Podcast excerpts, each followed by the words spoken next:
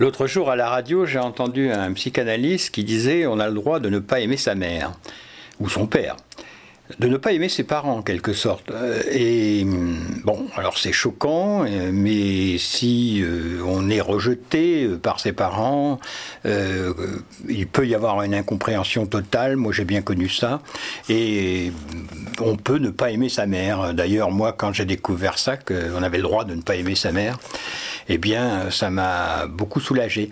Et ça m'a fait penser à, à l'école.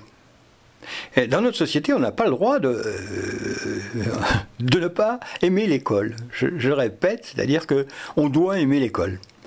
Et c'est une honte de ne pas aimer l'école. Et, les enfants, ben, il y en a certains qui détestent ça. Euh, alors, euh, c'est pas une majorité, bien sûr, et heureusement pour notre système peut-être, mais les dyslexiques en particulier n'aiment pas l'école.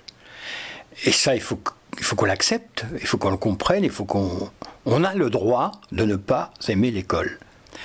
On s'y ennuie trop, on n'y comprend rien, euh, on est malheureux comme tout, et, cela pendant des années. Ça dure longtemps l'école, hein, jusqu'à 16 ans maintenant, vous vous rendez compte Alors de la maternelle, pendant ça fait quoi 14 ou 15 ans, euh, peu de 13 ans peut-être, hein, de, de souffrance. Euh, rendez-vous compte, c'est énorme dans une vie.